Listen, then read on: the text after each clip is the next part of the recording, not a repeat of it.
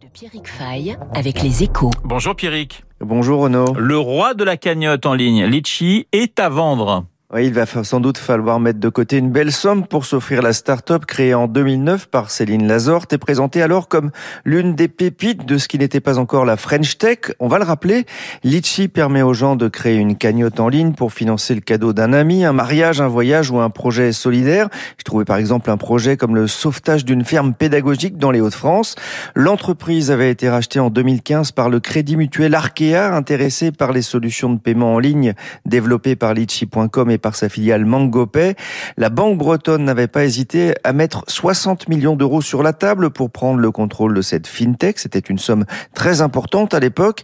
Six ans après, Arkea a décidé de mettre en vente Litchi et sa filiale, selon les informations recueillies par Andriff pour les échos. Elle a mandaté la Deutsche Bank pour trouver un nouveau propriétaire à ce site qui revendique 12 millions d'utilisateurs. Alors pourquoi Arkea décide de vendre Litchi?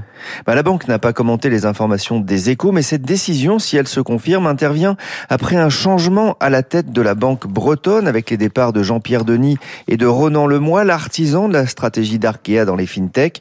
Un nouveau patron a été nommé avec d'abord sur son bureau la poursuite ou non du projet d'indépendance d'Arkea avec la Confédération nationale du crédit mutuel.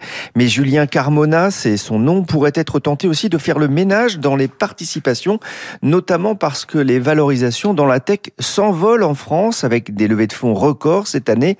Ce n'est pas notre vocation de suivre des tours de table au montant faramineux. C'est ce qu'il a déclaré dans un entretien à la tribune. Par le passé, on sait qu'Arkea a joué un rôle important dans le développement des fintech et un éventuel retrait ne serait pas vu comme une bonne nouvelle par l'écosystème. Alors Pierrick, c'est aussi une ombre un de plus pour Litchi.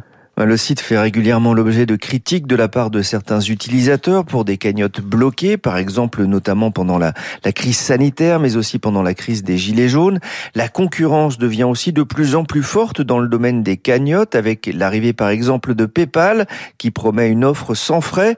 Malgré cela, Litchi revendique la place de leader en Europe, avec 12 millions d'utilisateurs dans plus de 150 pays, et surtout plus de 700 millions d'euros collectés sur la plateforme depuis sa création ça en fait des cadeaux. Le décryptage de Pierrick Fay sur l'antenne de Radio Classique dans 1 minute 30, le journal de 8 heures. Je vous rappelle que Philippe Juvin, le chef des urgences à l'hôpital Georges Pompidou, sera l'invité de la matinale à 8h15 et dans Esprit Libre, vous retrouverez Bruno Jeudi et Cécile Cornudet. Tout de suite.